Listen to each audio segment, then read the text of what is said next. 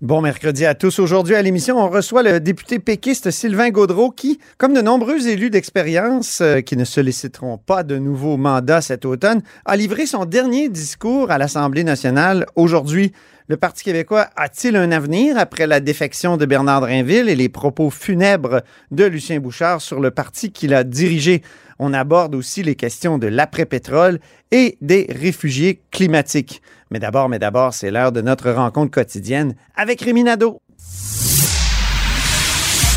Réminado. Tout a été mauvais. Ça a été un spectacle désolant. C'était triste de voir ça.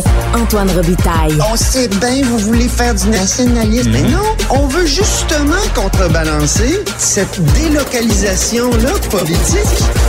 La rencontre. Un jour, on fera notre débat. Oui, oui, bien sûr. Métal sur métal. C'est le moment de vérité. La rencontre. Nado. Robitaille. Bonjour Rémi Nadeau, Bonjour, Antoine. chef de bureau parlementaire à l'Assemblée nationale pour le journal et le journal. On commence tout de suite par une analyse sportive de la période de questions parce que ça a été encore une fois sportif. On commence par la précision du jour de la part du premier ministre lui-même. On en sait toujours de plus en plus sur euh, la nouvelle aide financière qui euh, viendra permettre aux Québécois de lutter contre l'inflation. Euh, François Legault était questionné par Gabriel Nadeau-Dubois. Et là, il a précisé, donc, bon, déjà, il avait dit que ce serait un autre chèque. Il avait dit que ce serait à l'automne. Et, et là, donc, il a vraiment dit novembre ou décembre. Ce qui m'étonne un petit peu, c'est que je décodais de ce qu'Éric Girard avait dit. Euh, Éric Girard disait qu'il fallait attendre d'avoir les, les chiffres de l'inflation pour pouvoir après ça comme refaire un calcul et décider quel montant d'argent on, on donne aux Québécois. Ouais. J'étais comme sous l'impression donc il faudrait attendre la mise à jour économique qui est à la toute fin là, quasiment là, juste avant l'ajournement des, des fêtes. Mais D'ailleurs, il a parlé de novembre, euh, le premier ministre. Oui, et S'il est encore premier ministre, par contre. Bien sûr. Mais c'est que l'année dernière, il y avait eu la mise à jour et le montant avait été versé à- après les fêtes, donc en janvier. Oui. Euh, alors, j'étais comme sous l'impression que ça pourrait être en, en 2023, mais là, M. Legault a vraiment dit novembre ou décembre pour la nouvelle aide financière. Et, C'est ça. et en répondant, il a passé un peu le gant au visage à Gabriel Nadeau-Dubois, qui le reproche de, de mettre en, en valeur ses questions à l'Assemblée nationale dans des vidéos sur Instagram, mais de, de couper les réponses de- Oui. de- du premier ministre. Alors, on va écouter euh, François Legault. Oui, Monsieur le Président, le chef de Québec solidaire vient de faire sa cote, là. Il va l'air fâché et euh, donc il va mettre ça sur son Instagram. Mais il oublie de nous dire, il oublie de nous dire qu'est-ce que lui propose. Pour l'instant, il propose deux choses. Un gel de loyer et une augmentation du salaire minimum. Qu'ils disent donc qu'ils proposent rien aux Québécois dans les prochains mois, puis qu'ils étaient contre le chèque de 500 dollars pour ceux qui gagnent moins de 100 000. Il était contre. Aujourd'hui, il dit que c'est pas assez. Que va-t-il dire demain? Comme tu le faisais remarquer hier, il y a une atmosphère bon enfant au Parlement actuellement. Tu habituellement, en fin de session comme ça, surtout à l'approche d'élection, c'est assez acrimonieux. Or, euh, ils font des blagues. Oui, c'est ça. Ils taquinent. Moi, je suis content de voir ça comme ça, là, parce que c'est pas des coups bas, c'est davantage, euh, on dirait qu'ils s'agacent entre eux. Euh, bon, donc, c'est sûr que des fois, des gens pourraient regarder et dire euh, c'est un spectacle d'humour. là. D'ailleurs, on va en entendre de- de- des- prochains extraits qui se rapprochent plus du, du spectacle d'humour, mais et qui pourraient trouver ça trop léger. Mais ceci étant, en tout cas, j'aime j'aime quand même mieux ça que euh, vraiment, là, des, comme tu as dit, des attaques acrimonieuses. Euh, euh, puis des fois, des propos qui sont lancés, puis il faut s'excuser après. Là. Euh, des fois, c'est moins édifiant. Puis un des meilleurs exemples, c'est Gaétan Barrette aujourd'hui. Gaëtan Barrette, il y avait vraiment un, un plaisir fou. L'extrait qu'on va entendre, imaginez-vous dans votre tête que quand il a, il a prononcé cette question-là, puis en se rassoyant, il avait vraiment le visage avec un sourire là, fendu de gauche à droite. Là. C'est comme si le sourire était trop large pour Il était face. hilar. Oui, oui, exactement. Euh, donc, euh, euh, le sujet, c'est Pierre Fitzgibbon. Le journal euh, a signalé que le, le jour même où il y a eu une aide financière du gouvernement accordée pour Polycor, une entreprise, euh, durant la soirée, M. Fitzgibbon a soupé avec Luc Laperrière. Luc Laperrière, c'est un ami de M. Fitzgibbon, c'est un lobbyiste. M. Laperrière a eu des mandats pour Polycor dans le passé. Mais c'était pas ce mandat-là. Mais c'était pas ce mandat-là. Mais bon, mais, mais euh, on a des informations à l'effet que même au sein du gouvernement, quand les gens ont su ça, euh, ils n'étaient pas très contents. Ils trouvaient que M. Fitzgibbon euh, s'était mis dans une position où, où il risquait justement de se faire reprocher Mm. d'avoir pas gardé ses distances. Parce que la commissaire à l'éthique, dans un précédent Oui. rapport à, Il fallait qu'il garde ses distances. à l'endroit de M. Fitzgibbon, c'est ah ça. oui. Bon, alors toujours est-il... Qui était pas content dans le couloir, M. Non, Fitzgibbon? M. Ouf! Fitzgibbon n'était pas content. dans- et, et- Il s'en est pris, à, entre autres, au journaliste Alexandre Robillard, Oui. qui a été le premier à écrire beaucoup sur euh, M. Fitzgibbon. Exactement, et qui est maintenant au devoir. Et Oui. euh, alors donc, Gaétan Oui, puis il Barrette- s'est attaqué au journal. Oui. Puis là, j'ai dit, j'ai dit à M. Fitzgibbon, non, non, mais en l'occurrence, c'est le devoir. Là. Ça fait deux fois que- qu'on qu'on dit à M. Fitzgibbon qu'Alexandre Biard est rendu au devoir, mais bon. Euh, et donc, Gaétan Barrette, euh, parce que aussi, M. Fitzgibbon n'était pas content quand un autre journaliste du journal euh, de la section argent a posé des questions à M. Fitzgibbon en marge d'une- conférence de presse. Et M. Fitzgibbon a dit euh, Ça va faire, vous fouillez dans les poubelles, ce que vous faites, c'est fouiller dans les poubelles, euh, j'ai le droit de manger avec qui je veux, c'est tout clair. Et alors que Gaétan Barrette a pris ce- cet extrait de conversation-là, et euh, ben, vous allez entendre ce qu'il a dit en, en faisant une blague concernant le code d'éthique. On écoute ça. Et euh, après ça, on va entendre la réponse de M. Fitzgibbon. Il a reproché à un journaliste d'avoir fouillé dans ses poubelles. Est-ce que c'est possible que le journaliste, dans ses poubelles, ait trouvé le code d'éthique qu'il a jeté? Monsieur, là. Je veux confirmer que le processus qui était suivi par Polycar est un processus rigoureux. Je continue en disant qu'Investissement Québec, comme d'habitude, a un processus rigoureux. Troisièmement, contrairement aux insinuations, aux amalgames de certains journalistes, M. Lapayère n'a pas été.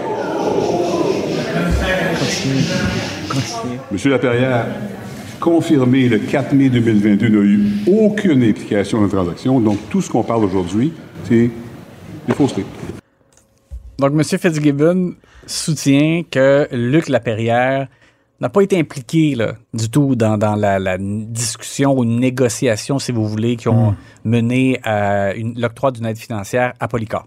Et euh, il n'était pas content dans les corridors. Là, On, on voit que quand, quand il, il a répondu au Salon Bleu, il a choisi de prendre, il y avait un certain sourire, il a pris le ton un peu de celui qui est au-dessus de ça.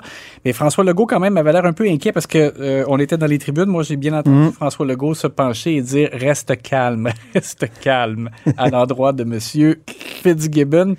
Et, Qui a euh, répété qu'il voulait se présenter encore, qu'il Oui.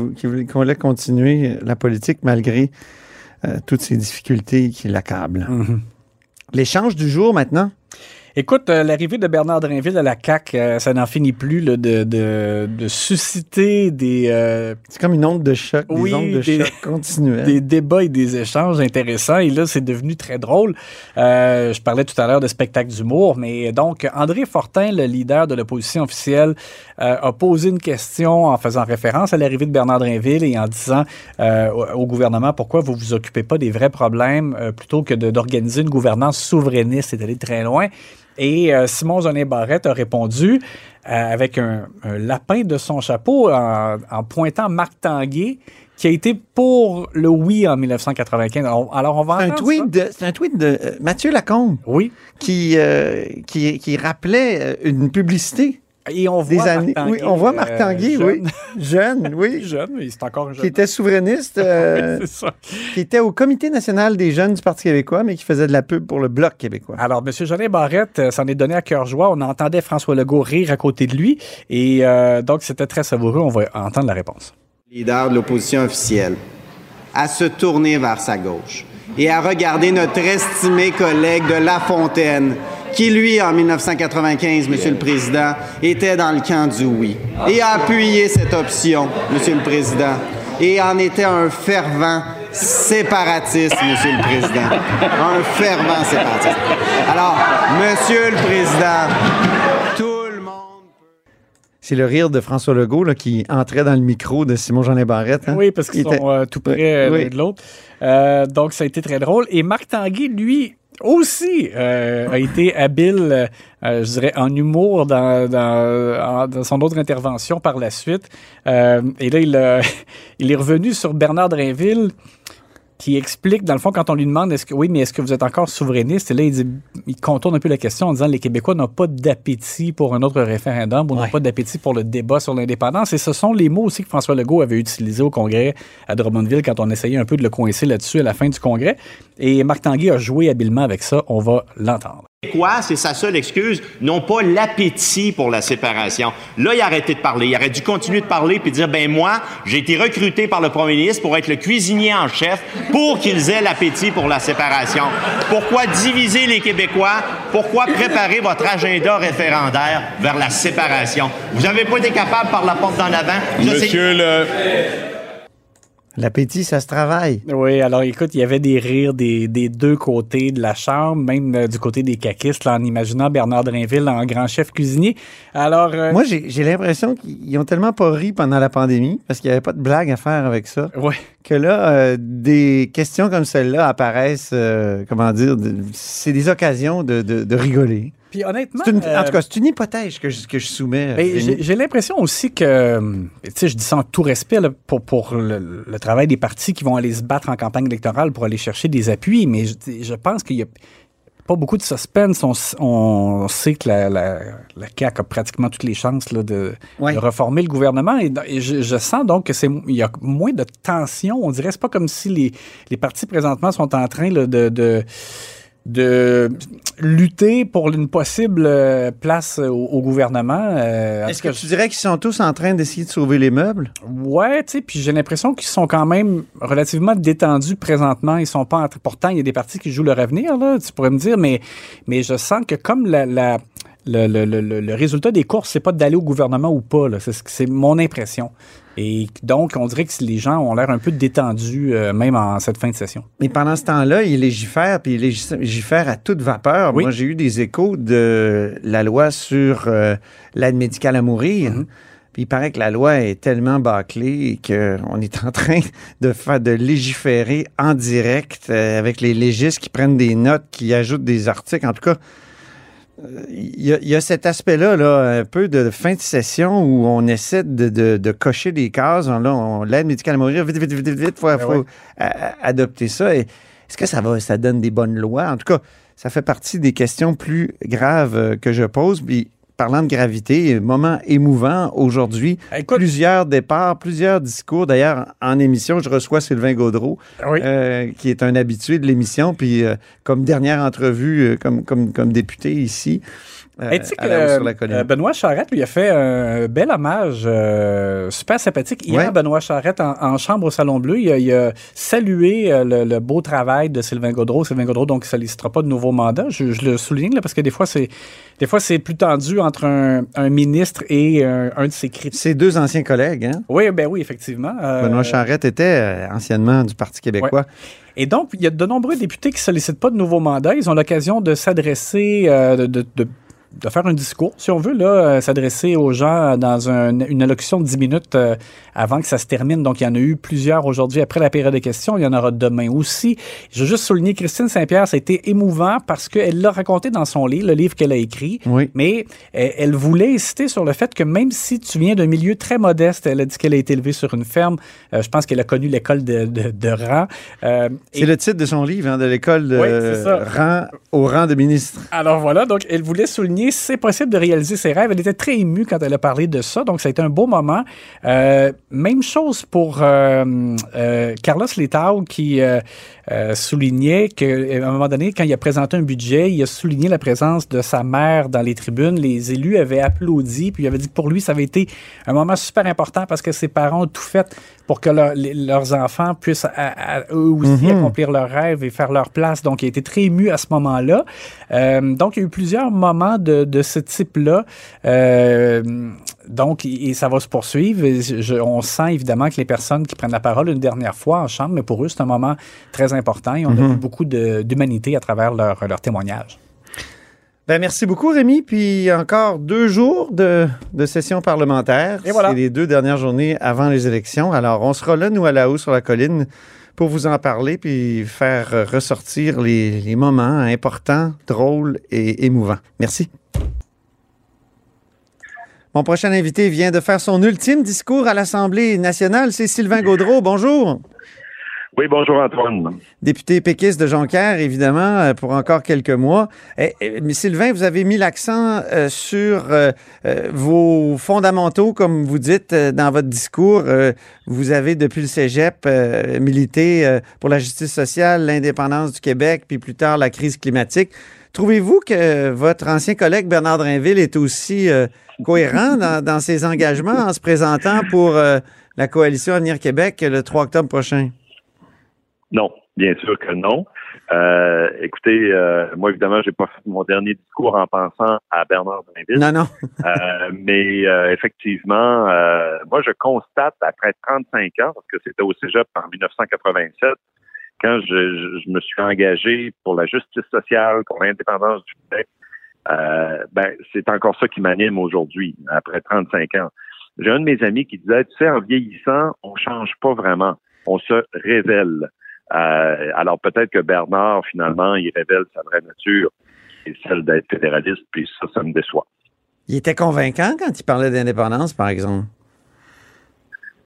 Oui, tellement que était- vous l'avez appuyé, Sylvain, dans, dans sa course à la direction en 2015.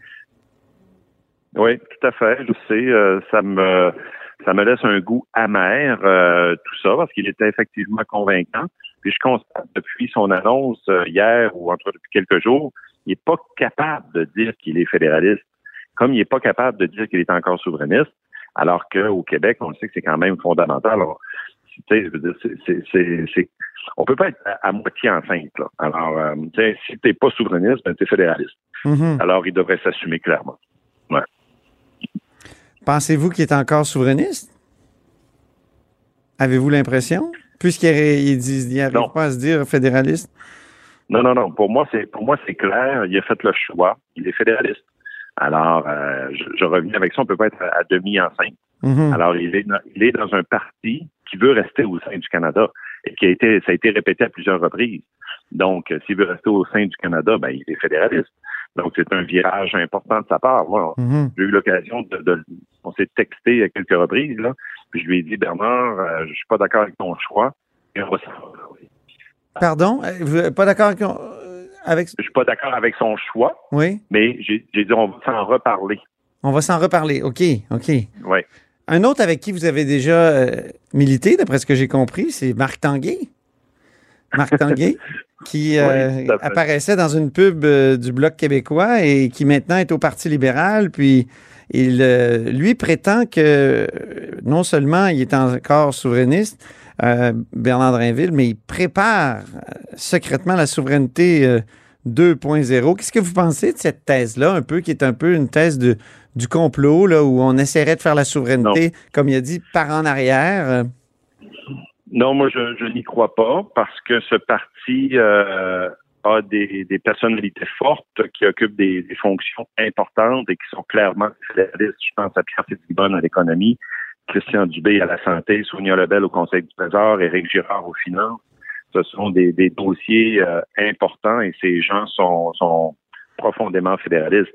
Alors, si jamais quelqu'un comme Bernard Drinville voulait faire ça, ce serait pas à l'intérieur de la CAQ, j'en suis convaincu. Euh, Mhm. Je le répète, pour moi, il n'y a qu'une possibilité, euh, c'est que c'est un parti fédéraliste. Peut-être qu'il ressemble un peu plus à l'époque de Robert Bourassa chez les libéraux, mais euh, c'est pas un parti souverainiste qui ne fera pas la souveraineté. Il n'y a qu'un parti pour qui c'est la priorité, puis c'est le Parti québécois. Mhm. Mais euh, on écoutait l'ancien député de Jonquière au pied de la statue de Jacques Parizeau la semaine passée, Lucien Bouchard, euh, qui a été premier ministre, évidemment, qui dit que le Parti québécois n'est plus le véhicule privilégié de la souveraineté du Québec et qui va mal et tout ça. À ce moment-là, on a comme eu l'impression qu'il disait que le, la CAQ pourrait être ce véhicule-là éventuellement si jamais il y a des refus du fédéral et tout ça. Puis euh, c'est drôle, on a eu cette impression-là. Que, vous, est-ce que ça vous a. je me souviens de Jacques Parizeau qui a tendu la main à Robert Bourassa à un moment donné, qui a dit Mon premier ministre, euh, on va la faire, la souveraineté, là, après Mitch. Donc, euh, Ouais. est-ce que c'est possible, ça? Non, ben moi, ce que j'ai surtout retenu du discours de M. Bouchard, c'est qu'il est encore profondément convaincu de la nécessité de faire du Québec un pays. Euh, moi, j'ai retenu ça. Pour ce qui est du Parti québécois, il a ses, ses analyses et ses euh, les hauts et les bas. On connaît l'histoire de, de, Lucien Bouchard avec le Parti québécois. Il a fait une lettre pour répliquer à Mme Alice Lévesque, la sœur de René Lévesque, oui. euh, pour dire que c'était pas tout à fait ça qu'il voulait dire, euh, qu'il n'a pas remis en question l'avenir du Parti québécois.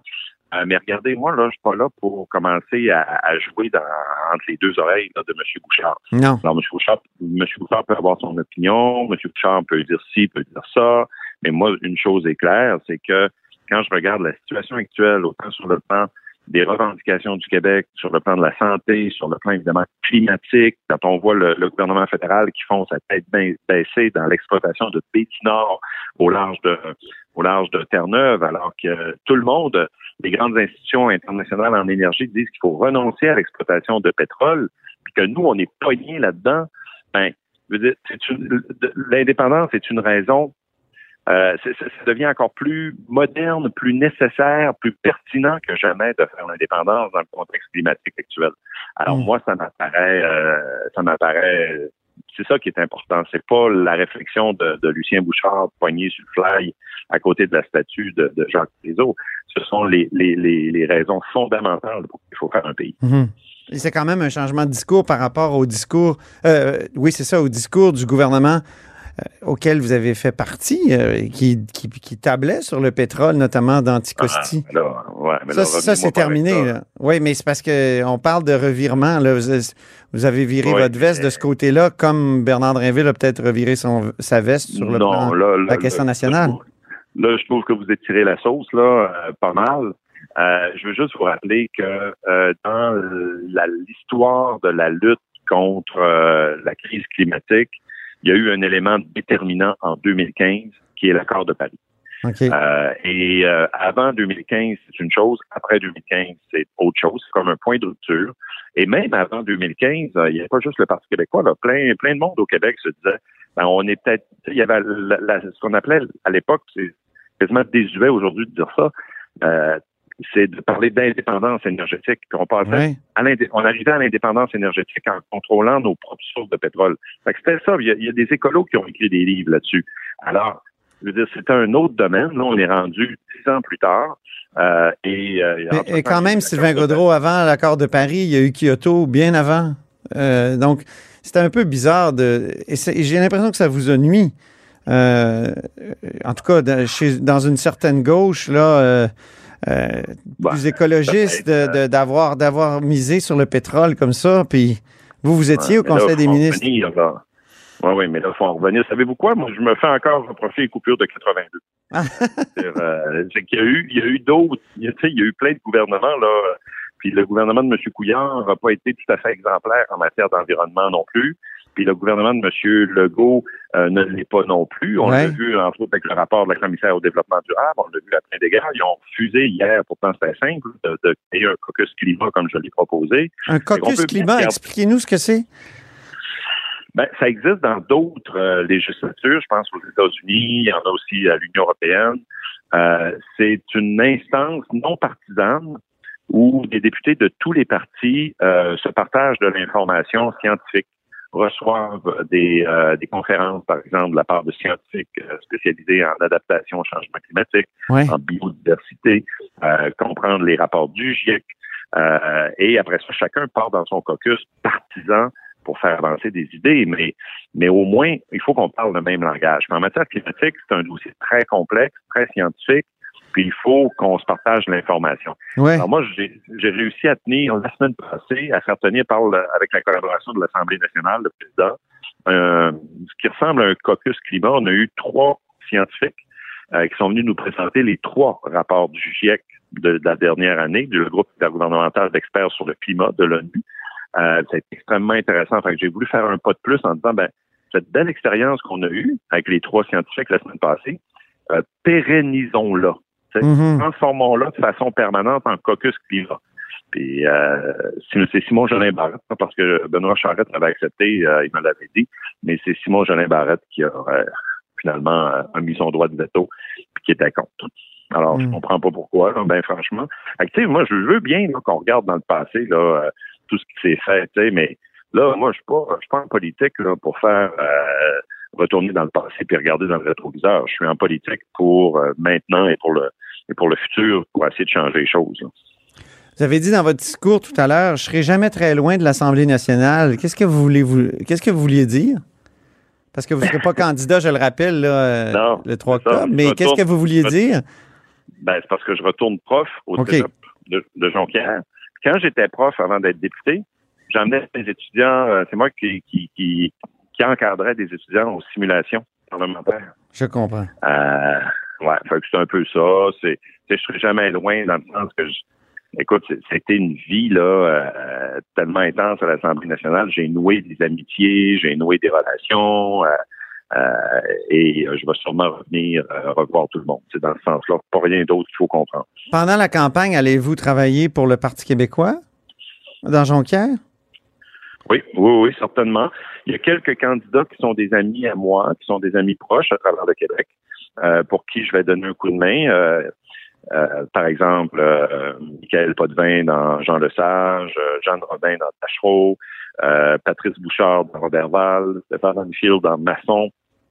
Évidemment, si Joël, Mégane, Pascal ont besoin, Martin, euh, je serai là. Mais pour les nouveaux candidats, puis la personne qui sera candidate dans Jonquière, évidemment, euh, je serai présent pour les aider.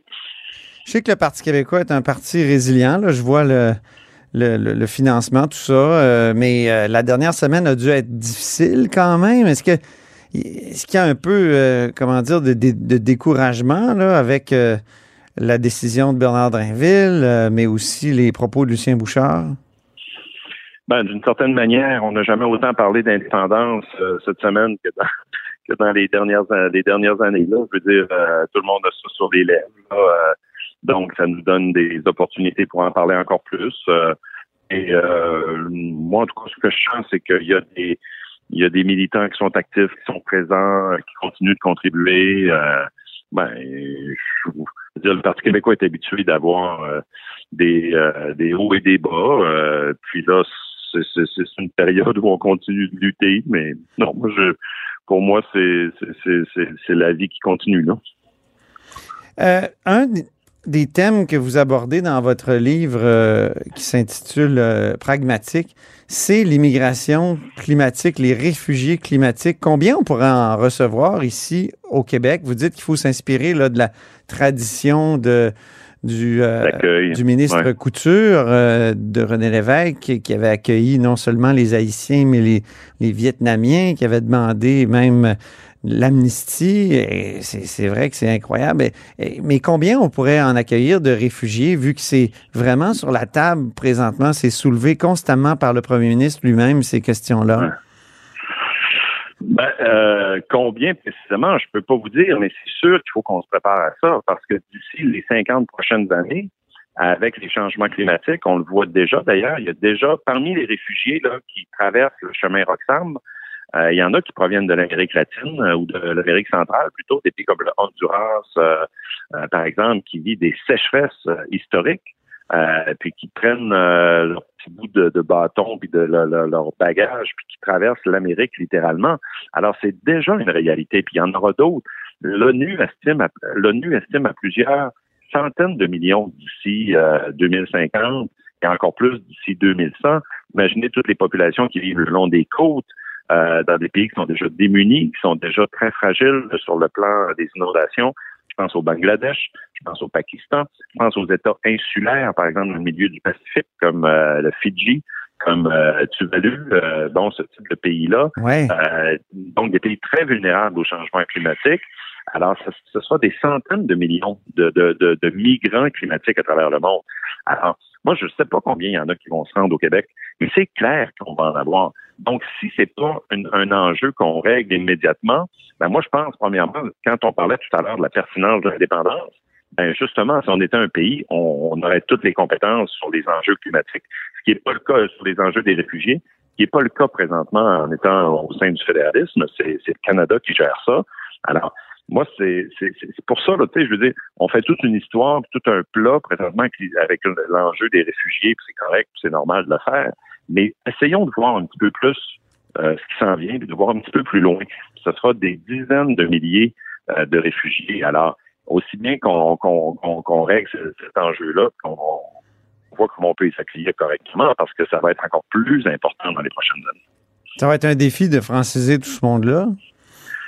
Ben oui, aussi. euh, puis il faut les accueillir avec dignité, euh, avec humanité, comme le Québec l'a toujours fait.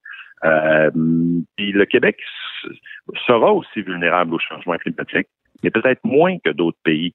Alors il faut qu'on fasse notre part. Puis euh, c'est moi en tout cas, ça m'apparaît un enjeu fondamental. Puis on peut pas le mettre sous le tapis ou dire ah c'est pas euh, c'est pas pour tout de suite. Ben ça s'en vient. là. Comme je vous dis déjà dans les réfugiés, je serais curieux de faire un sondage. là. Peut-être que le gouvernement fédéral a des, des données là-dessus, il faudrait Mhm. vérifier. Et qui, parmi les réfugiés actuels qui viennent au Québec, euh, sont victimes de, de, de problèmes climatiques? Ouais. Ouais, c'est, c'est pas évident de déterminer qu'un réfugié est un réfugié climatique ou, euh, ou, euh, autre chose parce que. C'est c'est pas reconnu par la Convention de Genève. Hein, la Ah bon? Encore. Ouais. Donc, ça, ça ajoute un- une couche de complexité. Ouais, si on était un pays, bon, on pourrait aller plaider justement à cet égard, mais souvent, un réfugié climatique est combiné à une autre réalité. Parce que quand il y a, par exemple, une pénurie d'eau à cause d'une sécheresse, mais ça, ça va entraîner des, euh, des conflits politiques. Euh, donc, euh, le conflit politique, lui, va entraîner des réfugiés. Alors, à la base, c'est peut-être parce qu'il y a eu un problème de sécheresse dû euh, euh, à, à une période de sécheresse intense ou de canicule forte. Et euh, là, après ça, ça crée d'autres problèmes politiques qui font en sorte qu'il y a des réfugiés. Mhm. Mais c'est- c'est un ensemble là, qui, qui, qui, qui cause finalement les réfugiés climatiques. Mais il y en a que c'est carrément aussi pour fuir des situations parce qu'ils sont inondés, parce qu'ils sont débordés, parce qu'il y a une tempête, puis il faut qu'ils quittent euh, leur maison. On aura sûrement l'occasion d'en reparler, Sylvain Gaudreau, même si vous, quand vous serez plus député. Euh, mais merci beaucoup. Puis, euh, je pense qu'on se reparlera pas d'ici l'été, donc je vous souhaite un bon été. Merci, je serai toujours disponible. Au revoir. Au revoir. Et c'est ainsi que se termine La Haut sur la Colline en ce mercredi. Merci beaucoup d'avoir été des nôtres. N'hésitez surtout pas à diffuser vos segments préférés sur vos réseaux. Ça, c'est la fonction partage. Et je vous dis à demain.